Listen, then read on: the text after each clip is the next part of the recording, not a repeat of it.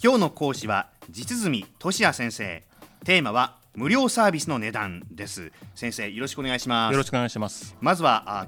簡単に自己紹介をお願いいたします。はいあの実住と言います。あの専門はですね通信産業について分析してまして、まあ、政策面とかあるいはビジネスでどういったそのサービスが今後あのどういった仕組みで提供されていくかといったことを分析しています。よろしくお願いいたします。よろしくお願いします。で今日のテーマは無料サービスの値段ということなんですが、まあ、ご専門の分野からするにこれはインターネット上に溢れているその無料サービスの話ということでいいでしょうか？そうです。あの、えー、ネット上にはそのいろいろなサービスが無料で使えるってケースが非常に多いんですけど、はい、少し前まではそのインターネット上のさまざまなサービスっていうのは実はパソコン上で実現されていたわけです。パソコン上で,、はい、でパソコンの場合というのは、えー、ソフトウェアを購入したりとかあるいはダウンロードするにしてもお金をいちいち払って使ってたということになりますが、はい、インターネットの場合は大体そういったものが無料で使えるようになっているっていうのがこの面白いところですね。はいはいはいはい。本当にあの例を挙げるとどうでしょうかね。メールとか。メールとかカレンダーとかカレンダーもですね。あと最近のワープロとか表計算とかオンラインゲームとかそういったものが使えるようになってますね。えー、でこれうまくやっていけるんですか？無料でサービスって。そうです消費者にとっては非常にありがたい話なんですけども、えー、そのサービス提供者側とかあるいは社会全体で見た場合にはそういったサービスを提供するために必要なこう費用というのをどうやって負担していくかっていうのは問題になりますね。はい例えばその Google っていうのをご存知だと思うんですけれども、はい、Google というのは例えば検索サービスとかワープロとかカレンダーというものを無料で提供してます、ええ、じゃあその Google は本当に無料でサービスを提供してるかっていうと2011年度のデータを見てみるとですねあの費用として132億ドルっていう大金をかけているわけです。132億ドル。はい。でそれに対してじゃあその収入はどうかっていうと、我々消費者から取ってないんですけども広告収入という形で379億ドル売り上げ上げているということになってますね広告料収入が379億ドル、はい、まあ、そこはまあグローバル企業ですしやっぱりこれぐらいの巨大額になるわけですねこれね。そうですそうです。で、うん、つまりその最終的な消費者からお金取らずに広告主からお金取るということで無料サービスというのは提供されているということになります。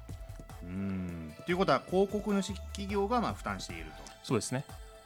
これがまあいわゆるその無料サービスのビジネスモデルということに、まあ、スタンダードな感じになっていくんですかね。そうですただそのだからといって我々が本当に無料で使っているかどうかっていうのはちょっと考えなきゃいけないところが多いと思いますね。おお例えばどういったところで？つまりそのテレビとかで、はい、そのこれからそのいよいよクライマックスっていう前にあのコマーシャルが入るっていうことがよくあるんですけども、はい。えー、ネットでも同じようなことが多くて我々はその実際のサービス提供する前にあの数秒間のこうコマーシャル見せられたりとかあるいは使ってる最中に画面の下半分にコマーシャルが入るっていうことがあるというふうに思います。はいでそういったのを見るためには我々はその自分の時間というものをかけてそういうのを見てるわけですからその言い換えればその時間という資源を貴重な資源を差し出してサービスの提供を受けているということになりますでそれを金額的に換算するとですね、まあ、経済学者ではそういうことするんですけども、ええ、時間というのは非常に希少な資源になってまして、うん、で時間の価格というのは我々の時給なわけです。はい、つまり無料サービスを利用するときにはそういった広告を見る時間かける時給というだけの費用を払っているということになります。はまあ、どうでしょう、まあ、いろんな言い方あるんでしょうけども、まあ、無料でサービスするんで広告ちゃんと見てねっていう感じなんですかねそうですね。広告見てもらうということがその広告主に対するアピールということになります。ただここで面白いのが無料サービスの提供というのは一つの事業者がやってるわけじゃないので複数の事業者が無料サービスの提供をしているということになります。そうすると市場競争なんでどちらの方がより優れた無料サービスかっていう競争になります、はいはいはいはい、でそれはえーと、我々にとってみたらサービスの使い勝手になるんですけれども広告主の側から見るとどちらの広告の方がよりその消費者に受ける広告かと、はい、どちらの方がより効果的な広告を提供できるかということになります。はい、でさらにもう一つ言えば利用者の方から見たらより広告を見るそのヒントというか時間が少ないようなサービスの方がより良い無料サービスということになるわけです。あそうですね。でそうすると広告主から見たらその消費者を引きつけようと思ったらより少ない時間の広告サービスは広告時間っていうものを持ったサービスを提供する必要があるということになりますが、はい、そのためにはその広告はその無料サービスを提供する事業っていうのはその広告の効率性を上げなきゃいけないということになります。うんそうすると効率性を上げるためには必要としている人のもとに必要な広告を与えるということをしなきゃいけなくなるわけで、はい、そうするとこうその無料サービスの提供者は何を考えるかというと自分のサービスを使っているのはどういう人かという情報を集める必要があるということになります。でそれが最近言われているプライバシーの問題に関わるわけです。はい、で我々が無料サービスを使う時っていうのはよくあるのが例えばメールアドレスを入力してくださいとかあるいは普段使っている携帯電話のサービス何ですかっていうアンケートに答える必要があります。でそういったものを集めて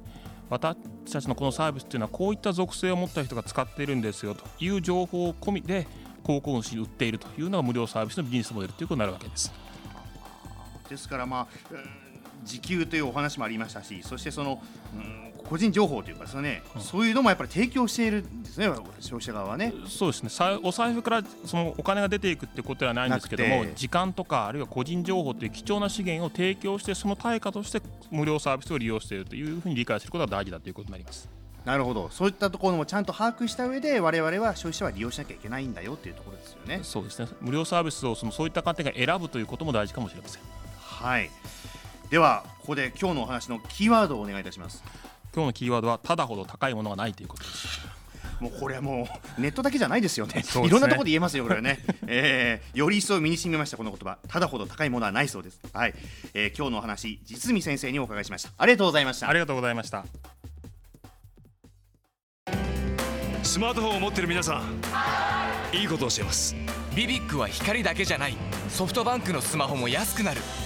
2年間パケット代を毎月430円割引。スマホ BB 割 with ビビック